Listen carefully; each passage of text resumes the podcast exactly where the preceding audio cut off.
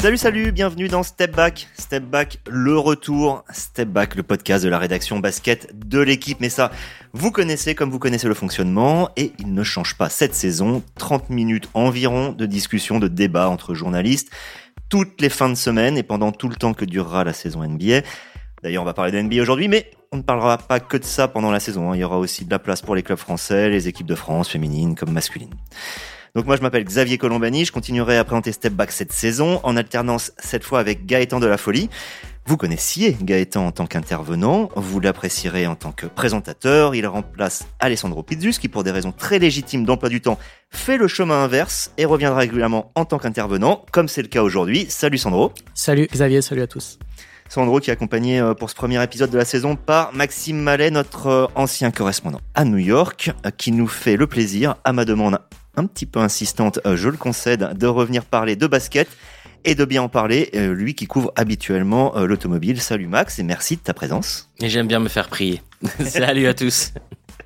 Enfin, on accueille Benjamin Henry, que vous connaissez peut-être, que dis-je Probablement pour ses livres, il y avait eu Génération par cœur, il y a eu Made in France, c'est français à l'assaut du rêve américain, paru l'an dernier chez Hugo Sport. Salut Benjamin. Salut à tous les trois, salut à toutes et tous. Et justement, c'est des Français de NBA, des 11 Frenchies qui euh, patientaient sur la ligne de départ à l'heure d'enregistrer ce step back. Hein. Les contrats étaient euh, peut-être parfois un petit peu fragiles pour certains. On enregistre jeudi 6 octobre. Et nous allons donc parler aujourd'hui de ces Français à une dizaine de jours du début de la saison NBA. Alors sans perdre de temps, début du game.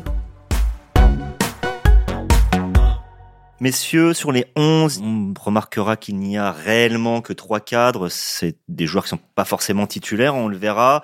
Disons qu'ils le seront parfois, peut-être pas toujours, mais c'est des joueurs institués et parmi eux, un a changé de club. C'est forcément de lui dont on va parler en premier. C'est Rudy Gobert, vous l'avez reconnu. Le voici, euh, entre guillemets, débarrassé de Donovan Mitchell. À la place, il se retrouve à partager sa position avec Carl Anthony Towns, qui est euh, lui aussi un des meilleurs pivots de NBA, mais complémentaire. Bref, ça, on va en parler. Alors, qu'est-ce qu'on doit penser de ça, Sandro, du départ de Rudy Gobert à Minnesota?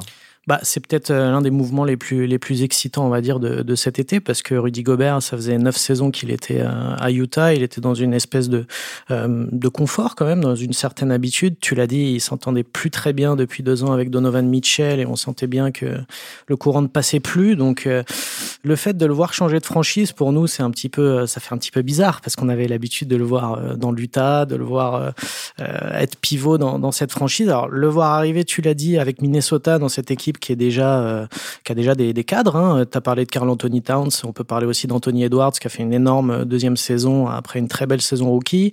Il y a aussi d'Angelo Russell, donc euh, c'est assez. il y a beaucoup de curiosité, je trouve, parce que tu l'as dit, on va voir s'il va être complémentaire avec Carl Anthony Towns, qui est un, qui est un pardon un pivot extrêmement complet offensivement, qui a un petit peu un poil dans la main quand il s'agit de défendre. Alors pour le coup là, l'apport de Rudy Gobert, ça va être ça va être vraiment génial pour pour Minnesota, mais la vraie question que je me pose, c'est euh, comment va fonctionner un peu cette, euh, cette association plutôt avec D'Angelo Russell, qui est plus un meneur qui depuis deux ans crée pour lui-même et crée pas forcément pour le pivot avec lequel il joue. Donc ça c'est quelque chose qui qui, m'intéresse. J'ai envie de voir ça aussi parce que on sait que cet axe 1-5 en NBA c'est quand même l'un des points de référence dans une franchise qui fonctionne bien sans faire la, présentation de la saison euh, qu'on fera la semaine prochaine, hein, d'ailleurs avec nos, correspondants euh, américains, euh, Loïc à Los Angeles, Maxine Aubin à, à New York sans faire la présentation, on va justement parler des Wolves. Euh, Sandro, je reste avec toi. C'est pas si mal pour lui d'arriver dans une équipe qui ne s'est pas totalement dépeuplée pour euh, pour l'avoir. Bien sûr, il laisse des tours de draft, mais les tours de draft c'est l'avenir. Le présent, ils ont gardé Anthony Edwards, euh, Towns, Russell, leurs meilleurs joueurs. Ils n'ont pas eu à, les enlever pour pour l'avoir. Ça veut dire qu'en gros, ben notre ami Rudy qui a déjà 30 ans ne va pas se retrouver non plus dans une franchise de bas de tableau. Il va pouvoir jouer les playoffs. On peut espérer quelque chose des Wolves, non? Clairement, c'est euh, bah, c'est vrai qu'à l'Ouest, en plus, on sait qu'il y, y, a une densité euh, assez forte hein, depuis quelques années, donc on est toujours obligé de pour essayer d'exister, et notamment pour une pour une franchise qui est, qui est un petit marché, hein, Minnesota, on est on est obligé parfois de de faire des concessions. Alors, ils ont eu un peu de chance de tomber sur Danny Ainge, qui est le general manager de Utah, et dès qu'il y a des tours de draft, il est prêt à il est prêt à tout, donc ça a été assez euh, assez cocasse pour euh, pour Minnesota, qui tu l'as dit, n'a pas dû lâcher beaucoup de choses, mais oui, c'est c'est une franchise qui avait besoin un petit peu d'un autre élément parce que Carl Anthony Towns Et D'Angelo Russell plus Anthony Edwards, bah, c'était pas pour l'instant suffisant pour exister à l'Ouest, pour, pour être un, vrai prétendant. Ça me fait penser un peu à ce qu'ils avaient fait il y a quelques années en ramenant Jimmy Butler. Ça s'était pas très bien passé, même s'ils avaient accroché les playoffs. Là, ils rajoutent un autre joueur majeur dans un secteur particulier, parce que Rudy Gobert est plus quand même un, très gros défenseur. Donc, euh, effectivement, on va voir si euh, ça peut les faire accrocher le bon wagon à l'Ouest. Minnesota, c'est surtout une équipe qui a, qui a très peu d'historique. Hein. On a dit euh, l'année où Jimmy Butler est là, ils font les playoffs, mais euh, avant ça, je crois qu'il fallait remonter euh, à la période Kevin Garnett. Donc, euh, on est quand même, euh, on n'est pas loin euh, des Sacramento Kings. Donc, ça veut dire dur. que oh là, t'es dur. Là, là, j'y suis. Désolé.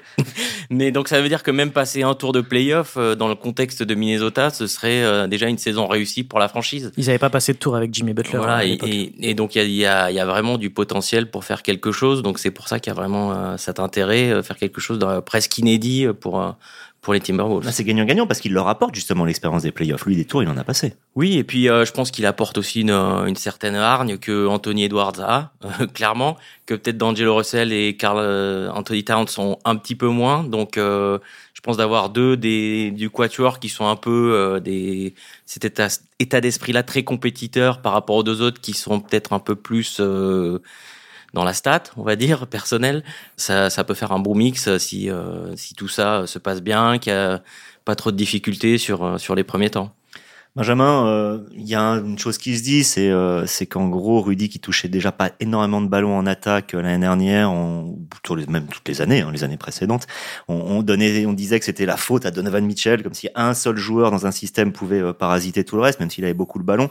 Là, il risque effectivement de peut-être de pas beaucoup l'avoir, mais est-ce que c'est vraiment une question? Je veux dire, Rudy s'est quand même imposé comme un joueur majeur de NBA All-Star chaque année en ne, ne, touchant, allez, il prend quoi 7-8 tirs par match, ça ne l'empêche pas de marquer ses 15 points. Est-ce que c'est vraiment un problème de se retrouver dans cette position et de risquer d'être un peu blacklisté en attaque? Alors, ça sera un problème, effectivement, si on pense que Rudy Gobert va devenir un joueur qu'il n'est pas. Pour la stat, donc Donovan Mitchell, la saison dernière, c'est 20 shoots pris par match. Si on prend Towns, euh, Edwards et D'Angelo Russell, c'est 48 shoots pris par match. Donc effectivement, on se rend bien compte que de la place, il va pas en rester beaucoup. Gobert, effectivement, il prend 7 shoots par match euh, en carrière en moyenne. Il était à 7,7 euh, l'an dernier. A priori, devrait, ça serait surprenant qu'il reste pas dans ses standards. Allez, il va peut-être monter à 9, soyons fous. Peut-être qu'ils serviront un petit peu parce qu'effectivement, c'est un All-Star. Mais pour les Wolves, c'est clairement la pièce manquante, c'est le chaînon manquant à l'instant T, c'est le joueur qui doit leur permettre, et je suis pas d'accord en disant que s'il si, passe un tour de playoff, ce sera bien, c'est le joueur qui doit leur permettre de devenir un candidat au titre avec, euh, avec ces quatre-là sur le parquet en même temps. Ça va être une des équipes qui, sur le papier, fait partie des plus impressionnantes euh, qui risque d'être parmi les plus difficiles à jouer cette saison. Un peu genre euh, Phoenix quand ils avaient racheté Chris Paul? Euh, c'est différent, c'est pas exactement le même registre parce que je suis pas certain que Gobert soit le, le leader de cette équipe, même s'il sera euh, un des deux plus anciens de l'effectif, sauf erreur de ma part. Lui, il va apporter par sa défense, par son attitude sur le parquet, par ce côté toujours un petit peu, un petit peu revanchard.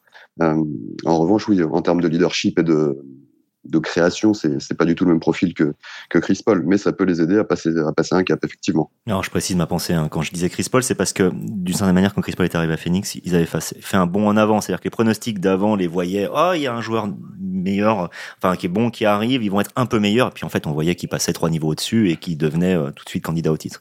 Donc je me demandais si euh, si Rudy Gobert c'était ce cas-là. Passons aux deux autres cadres, Nicolas Batum et Van Fournier. Alors là, c'est peut-être un avis personnel, mais j'ai l'impression qu'on est en deux cas presque opposés, dans le sens où pour Evan Fournier, la question est peut-être avant tout personnelle, et pour Batum collective. Alors on va parler de Fournier d'abord. Bien sûr, on attend un regain d'Enix. On a surtout envie de savoir si le, capitaine des Bleus va rester dans ce rôle de shooter dans lequel il a été un peu cantonné l'an dernier. Alors c'était pas mal en termes de trois points, hein, au niveau de volume, on va dire, quatrième au nombre de, de trois points inscrits l'année dernière, mais un rôle qui devenait un petit peu unidimensionnel. Il avait mis du temps à s'adapter à se demander s'il a pas perdu un peu des réflexes, euh, notre ami euh, Evan euh, Max.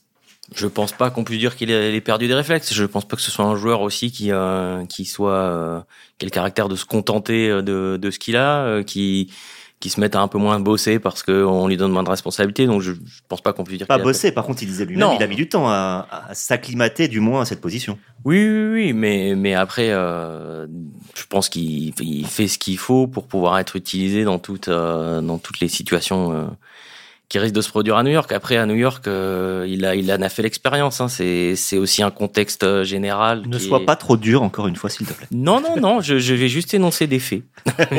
non, mais c'est un contexte général qui, euh, qui peut plomber ou booster des joueurs. Euh, ces dernières années, ça, ça les a souvent euh, plombés. Et c'est pas l'année précédente. Non, mais, mais le plus après, étonnant finalement, c'est ce côté après, ils gagnent le premier match, on voit les, les fans qui commencent à danser euh, devant Penn Station comme s'ils avaient gagné le titre. Alors ils avaient battu Boston, le futur euh, finaliste. Donc ouais, c'était un. S'ils avaient battu le futur euh, le finaliste, ils auraient été champions, c'est sûr. Mais voilà, donc c'est c'est toujours un, un, très difficile d'évoluer là-bas et on est toujours euh, vraiment euh, tributaire de, de de ce que font les autres, au sens où s'il y a des joueurs qui sont un peu écrasés par ce contexte-là, ben ça devient difficile soi-même de, de s'exprimer. Donc euh, voilà, on a vu euh, l'an dernier des joueurs euh, des Knicks qui ont, qui ont complètement sombré, et, et c'est très difficile de, de surnager et de et d'apporter vraiment euh, tout ce qu'on a à apporter dans, dans ce contexte-là. Donc oui, il y a, y a individuellement quelle saison il va faire mais euh, ça peut pas être dissocié de euh, quel visage vont montrer les Knicks cette année, euh, celui de l'an dernier euh, à s'arracher les cheveux une fois de plus, ou celui de l'année d'avant en se disant ah, peut-être que quelque chose est en train de naître. Sandro, le plus surprenant, c'est peut-être que Evan Fournier soit encore là-bas dans une franchise qui n'a pas beaucoup évolué, si ce n'est donc l'arrivée d'Yalen Brunson, qui est un meneur, un bon meneur, mais pas la révolution non plus. Ouais, clairement. Après, euh, il l'a dit, euh, Evan, euh, plusieurs fois que New York, c'était aussi un rêve pour lui d'y être et qu'il avait envie de, de tester, on va dire, qu'il allait pas, on avait compris qu'il allait pas partir au, premier accro. Tu l'as dit, Max, hein, franchement, le meilleur exemple sur, sur, les, sur les Knicks ces deux dernières années, c'est Julius Randle, qui était un prince il y a deux ans à, New York, qui l'année dernière se faisait siffler et les, fans ne voulaient plus le voir. Donc, donc c'est, c'est, assez terrible pour en revenir à, à Evan sur le fait que c'est vrai que, assez bizarrement, Thibodeau l'utilise comme un, comme un spot-up shooter à trois points énormément. Hein, et, et, je trouve qu'en fait, c'est un peu bizarre comme tactique parce que ça se voit dans les stats, il a baissé presque partout. Il marque un peu moins de points. Il est beaucoup moins efficace en termes de pourcentage. Hein, il tournait presque à 45, un peu plus de 45% au tir, il est plus qu'à 41. Et moi, ce qui me choque le plus, parce que Evan, c'est quand même un joueur qui est capable d'attaquer le cercle. L'année dernière, euh, il n'allait qu'une seule fois sur la ligne des lancers francs, 1,4 fois, alors qu'il y a deux ans, il y allait plus de trois fois. Enfin, c est, c est, et pour euh, Evan, on sait que c'est un très bon tireur de lancer franc. C'est des points faciles. C'est pour ça que j'ai parlé de, de, de, perdre un peu des réflexes. C'est peut-être une expression exagérée, mais j'ai eu la chance d'être à Berlin pour voir l'Eurobasket et c'est vrai que j'ai trouvé que parfois il avait une posture un tout petit peu plus attentiste que ce qu'on avait vécu avant. C'est ça que je voulais dire par réflexe, euh, celle d'agresser le cercle qui a toujours été son jeu, hein, pour l'avoir vu jouer depuis 15 ans. Là, il avait moins. Bah, je pense que c'est peut-être pas une perte de réflexe, mais comme il n'utilise plus vraiment ses réflexes constamment, on va dire, euh, notamment d'attaquer le cercle. Peut-être que quand il doit le faire, notamment avec l'équipe de France, bah, ça met un petit peu plus de temps à revenir. Je trouve que c'est dommage de se priver de, de, de cette qualité-là, parce qu'on sait que c'est quelqu'un qui peut perforer une raquette assez facilement quand il est dans un bon jour.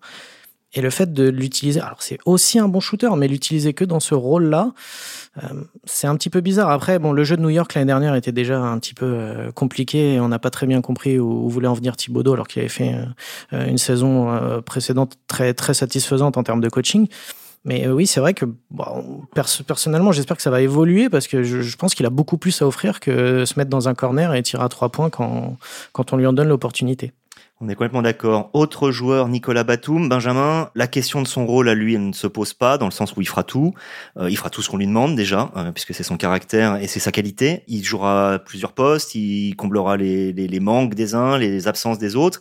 On parle même de lui parfois en pivot remplaçant hein, derrière Zubac, parce que euh, ben, ils n'ont pas grand monde hein, derrière. Alors finalement, pour lui, la question n'est pas individuelle, elle est surtout collective. Elle est de savoir si avec les retours, je veux dire, à plein temps de Kawhi Leonard et Paul George, comme on l'espère, les Clippers peuvent jouer le titre. Qu'est-ce que tu en penses, Benjamin? Alors clairement, hein, au-delà du cas individuel effectivement Nicolas Batum, les Clippers, c'est un des gros candidats à cette saison. Ils vont avoir un effectif euh, revanchard, notamment Kawhi par exemple qui, a été blessé toute la saison dernière, Paul George qui est souvent blessé, le retour de John Wall aussi sur un parquet hein, qui, est non négligeable. Je, je te coupe une seconde, Benjamin. Je, là, en ce oui. moment, on fait le guide NBA. Dans les pronostics qui ont été donnés par les différents journalistes de notre rédac qu'on a interrogé, il y en a deux qui les voient éliminés au premier tour, il y en a un qui les voit titrés. C'est pour dire quand même à quel point on a quand même du mal à les juger. Hein. Ah oui, il y, a beaucoup, il y a énormément de points d'interrogation qui accompagnent cette équipe, mais ça peut, ça peut véritablement être, euh, être un des favoris. Sur le papier, c'est quelque chose qui est, qui est impressionnant. Après, on, on sait que c'est beaucoup plus difficile que ça de créer des alchimies dans une équipe que d'aligner des joueurs. Mais justement, c'est là où le rôle de Batum va être intéressant. Parce que, comme on, comme on l'a vu, par exemple, cet été en équipe de France, c'est un joueur qui, enfin, comme on ne l'a pas vu justement cet été en équipe de France, c'est un joueur qui fait le lien entre, entre ses coéquipiers, qui est capable de faire ce que les autres ne font pas il l'a démontré tout au long de sa carrière. Quand il a fallu marquer des points, il a marqué. Quand il a fallu faire des passes, il a passé. Prendre des rebonds, il sait le faire aussi. C'est pour ça d'ailleurs qu'il pourrait être utilisé un petit peu plus, euh, un petit peu plus à l'intérieur. Ça va être un élément, à mon avis, important de la rotation des Clippers. Et si la mayonnaise prend, si la fameuse mayonnaise prend, ça peut, ça peut vraiment être une des, une des belles surprises de la saison de cette équipe-là.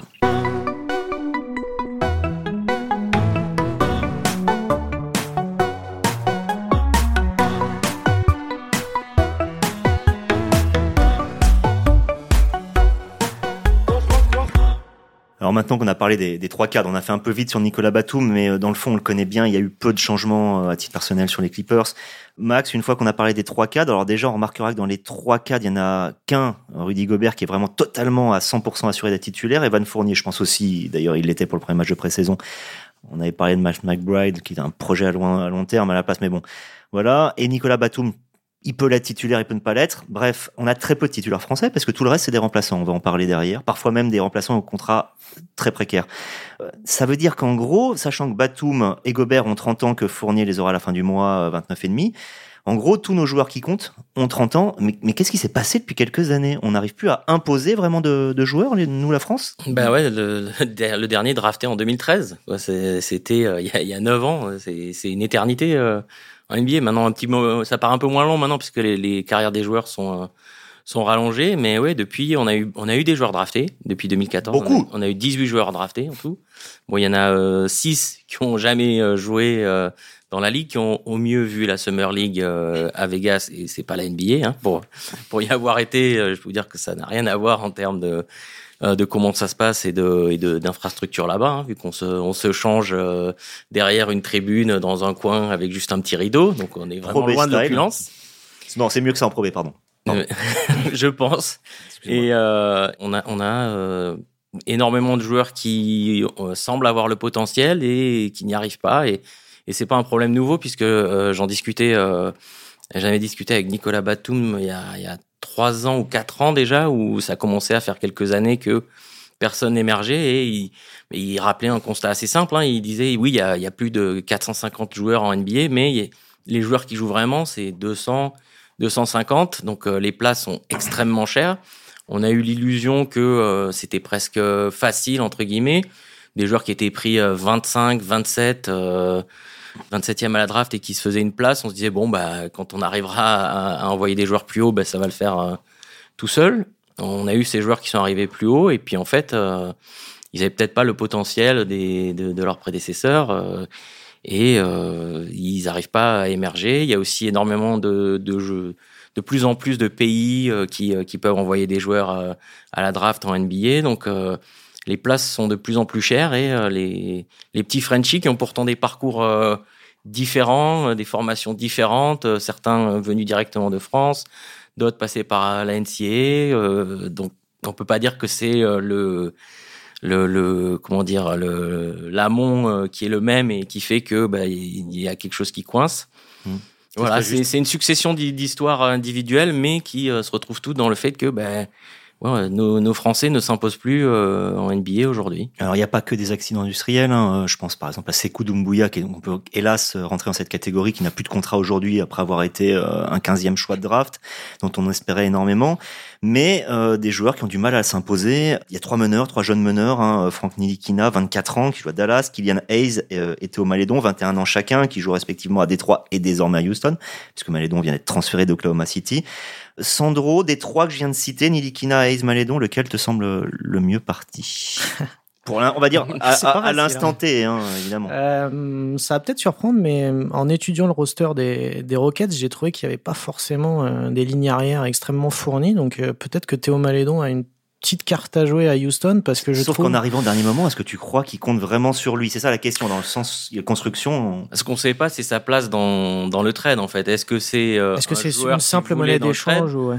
ou est-ce que c'est pour euh, faire l'équilibre euh, des salaires et compagnie? Donc euh, ça, ça, on le saura. euh, Ouais, qu'au début de la saison, euh, c'est sûr, hein, parce qu'on sait que bon, à quelques jours du début de la saison, il y a encore des, des contrats qui peuvent être coupés, donc euh, ça peut un peu tomber sur euh, sur sur tout le monde, notamment sur sur les joueurs qui viennent d'arriver dans un dans un gros trade comme ça. Après, voilà, je, je disais ça parce que j'ai vu qu'il y avait effectivement Kevin Porter Jr. et Jalen Green à Houston, et que derrière, il n'y avait pas non plus euh, des joueurs euh, extrêmement référencés, euh, tout comme les euh, euh, Théo Malédon qui avait fait l'année dernière, franchement, une, une fin de saison, enfin même une une deuxième partie de saison plutôt euh, correcte euh, ça, avec va- Oklahoma. Ça, on va en reparler parce que le contexte d'Oklahoma, c'est quand même quelque chose de vraiment très, très, très particulier.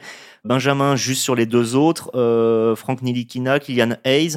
Frank Nilikina, euh, c'était pas si mal euh, sur les playoffs avant de se blesser. Oui, oui, c'était pas si mal, mais ça reste dans son, dans son registre, a priori. Je pense qu'on a compris désormais que ça serait pas un, un joueur, un joueur majeur en NBA. C'est un joueur de rôle, un joueur de mission. Il y a des choses qu'il est capable de très bien faire, notamment défendre sur, sur plusieurs positions. On le voit régulièrement. Nilikina, c'est un joueur qui est aussi capable de shooter. Maintenant, je pense qu'il sera dans ce rôle de 8, 9, 10e homme, 10e homme du côté de, Dallas, sauf si, euh, sauf si ce bon Lucas Doncic venait à, à faire une saison blanche ou à se blesser euh, gravement, ce qu'on ne lui souhaite pas.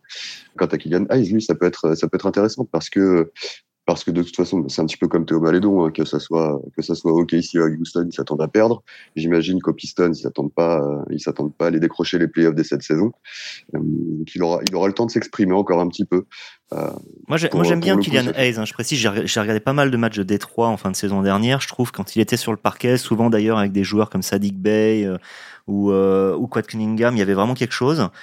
Mais le truc, c'est que est-ce qu'ils ont le temps d'apprendre? Ce que je veux dire par là, c'est que c'est un joueur qui est arrivé à 19 ans. Euh, le problème, c'est que C'est il est un des plus anciens de l'effectif en plus. Hein. Il a eu Il a même un 21 petit ans. peu sa chance. Hein, euh, Le problème, hein. c'est qu'un an après qu'il arrive, ils prennent Cunningham. Deux ans après qu'il arrive, ils prennent Ivy, c'est-à-dire des meneurs arrière qui sont devant lui. Donc, est-ce qu'on a le temps d'apprendre euh, en NBA Ça se demander. Est-ce qu'il a donné euh, satisfaction? Je pense pas, vu qu'ils ont drafté euh, à chaque fois sur les postes arrière la plupart du temps. Donc euh, ça veut aussi dire quelque chose. Ils sont peut-être pas hyper satisfaits à Détroit de, pour l'instant du, du, du rendement qu'il a. On sait que c'est un joueur qui a énormément de potentiel, mais euh, quand on shoot à 35%, euh, même quand on apprend et qu'on est dans une- sa première ou deuxième saison, c'est quand même un petit peu compliqué, c'est quand même un petit peu dur en NBA, surtout dans une équipe en reconstruction où il a quand même eu euh, du temps de jeu. Il a eu quand même 25 minutes la saison dernière. Euh, sa saison rookie, je crois que c'était à peu près pareil. Bon, évidemment, euh, là aussi, hein, il y, a, y a de la place. euh, je suis d'accord avec Benjamin. Il y a, y a de l'espace encore hein, pour Kylian Hayes, mais euh, mais à côté, ils ont recruté un numéro 1 de draft. Ils ont recruté Kate Cunningham. euh, il joue beaucoup. Il va jouer beaucoup. Ils mettent euh, leur destin entre ses mains. Euh, tu l'as dit, à Ivy aussi, qui peut jouer au poste arrière si s'ils en ont envie. J'ai vu qu'il y avait aussi Corey Joseph. Il y a des joueurs, il y a un peu de vétérans, donc c'est Franchement, c'est pas facile euh, pour Kylian Hayes. Euh, Je, je suis pas sûr qu'il joue euh, plus cette saison. Je pense même qu'il va jouer un peu moins. Et donc, toi, tu croyais en Malédon. Donc, reparlons de Théo Malédon, qui est parti d'OKC. Il avait fini la saison après l'All-Star Game en tournant à plus de 11 points en 23 minutes, en 20 matchs après le All-Star Game. C'était pas mal. Le problème, c'est qu'il jouait à OKC. Et OKC, c'était juste n'importe quoi. 26 joueurs uniquement euh, utilisés pour finir le plus loin possible et avoir un, un haut tour de draft. Résultat, ils ont pris le numéro 2, il s'est blessé, il jouera pas de la saison. Chet Holmgren. Ouais. Bravo, félicitations. Enfin bon, ça, c'était la, la malchance. Vous pouvez pas le savoir. Jalen Horde, hein, 15 points et 12 rebonds de moyenne en 7 matchs. Bam, il est retourné en Europe, à l'Apoel Tel Aviv. C'est pas le Maccabi non plus, hein, mais euh, voilà. Donc gestion bizarre. Euh, Olivier Sarr, 5 matchs de, à plus de, de 10 points d'affilée, euh, une pointe à 24 points, 12 rebonds, coupé dans la, dans la seconde qui suit. Voilà. Bon, maintenant, il y a Ousmane Dieng. Ousmane Dieng, c'est un joueur polyvalent, très talentueux, qui arrive de Nouvelle-Zélande. C'est un garçon qui est originaire du Lot, qui est passé, euh, voilà, qui est passé par la formation française.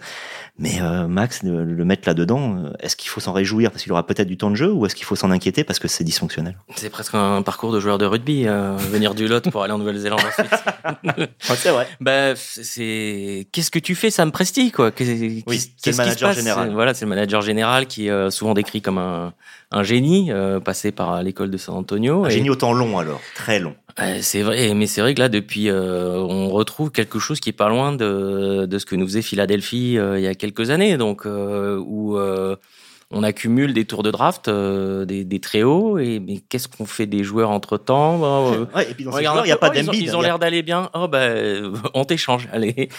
Et donc euh, c'est c'est très difficile de, de prédire euh, qui sont vraiment les joueurs sur lesquels ils comptent, qui sont ceux qu'ils ont pris parce que ils avaient un choix, euh, pas trop mal, pas trop mal. Oh, ça, on a un petit besoin ici, allez, bon, ce nom nous semble pas pas mal, on, on va le prendre.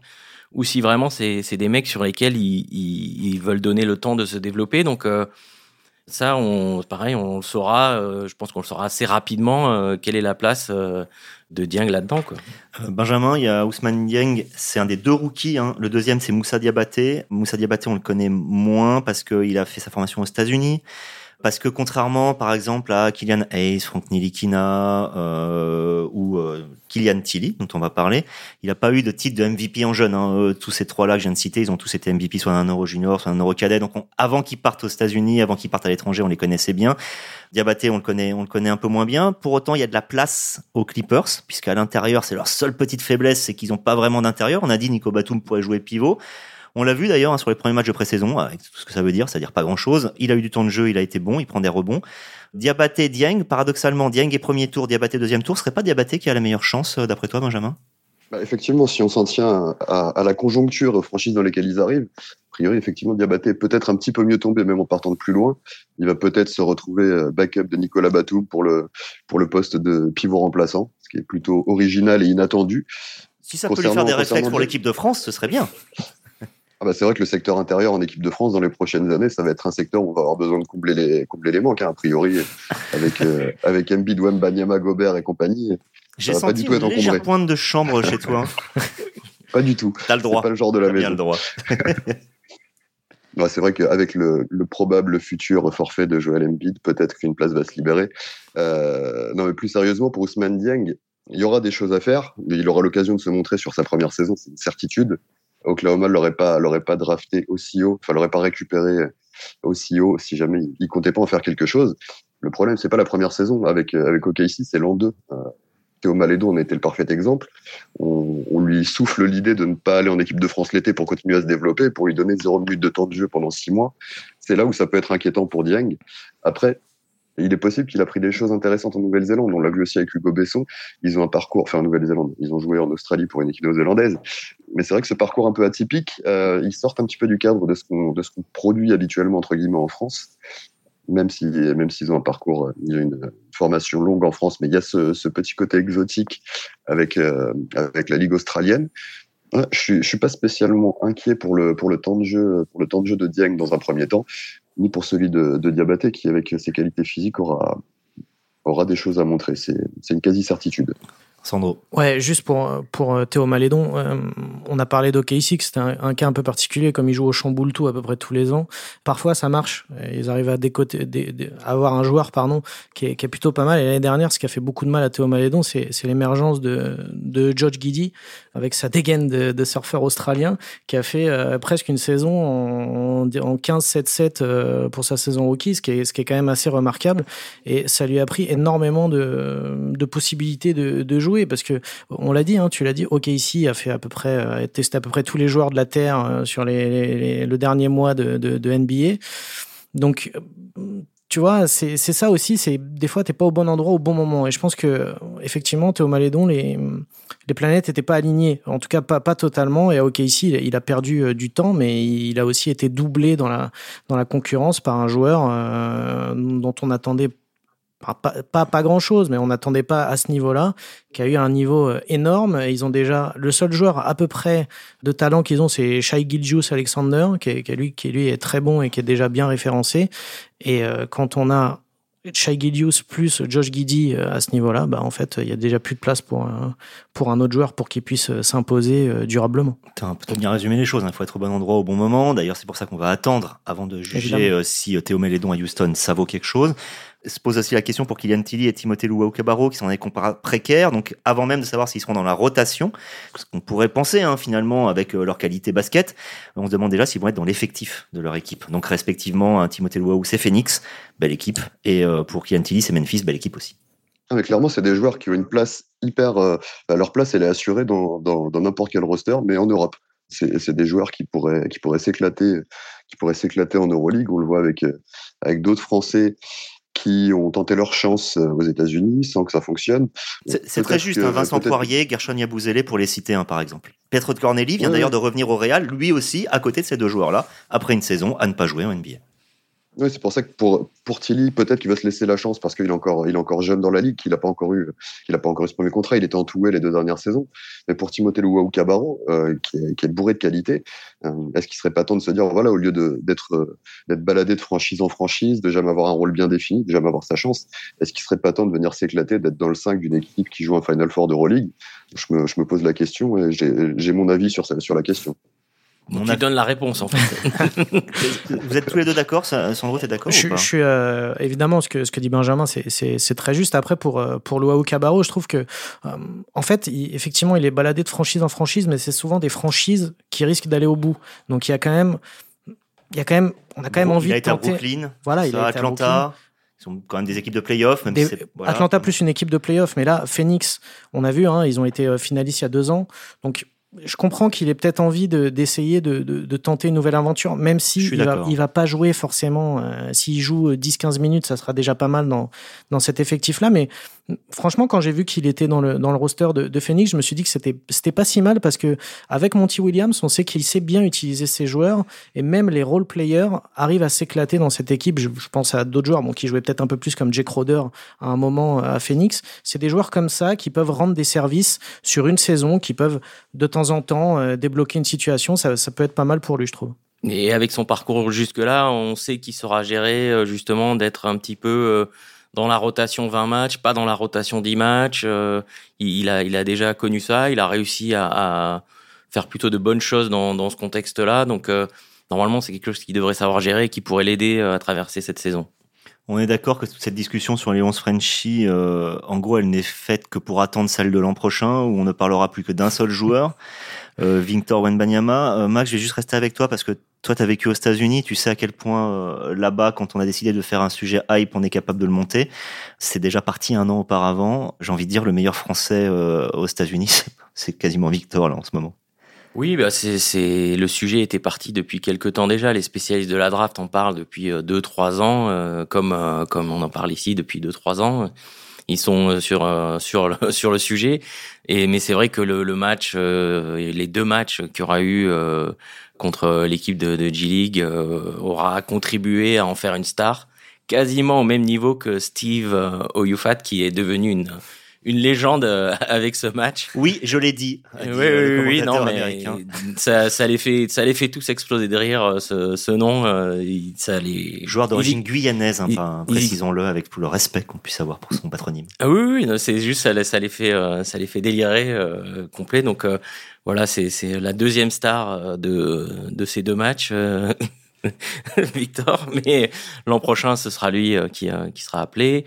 J'attends de voir s'il sera, s'il sera vraiment numéro un, parce que je me méfie d'une ligue qui n'a pas été capable de prendre Luka Doncic en numéro un, euh, de voir ce qu'ils seront capables de faire l'année prochaine, mais quand même, euh, ce serait très très surprenant que que ce soit pas le cas et qu'on parle pas de plus en plus de lui. Et si vous n'êtes pas endormi ou si vous n'avez pas, euh, si pas fait autre chose pendant, vous aurez bien compris qu'on a besoin, c'est vrai maintenant, de joueurs qui comptent, de Français qui comptent en NBA. Besoin, je ne sais pas, mais du moins l'envie. Et euh, c'est pour ça d'ailleurs qu'on va écouter pendant euh, toute la saison Step Back pour pouvoir voir leur évolution. On reviendra régulièrement sur leur parcours, le parcours de leur franchise. Merci d'avoir écouté ce premier épisode de Step Back de la saison 2022-2023 et à la semaine prochaine pour une présentation des enjeux de la saison. À bientôt. Ciao ciao.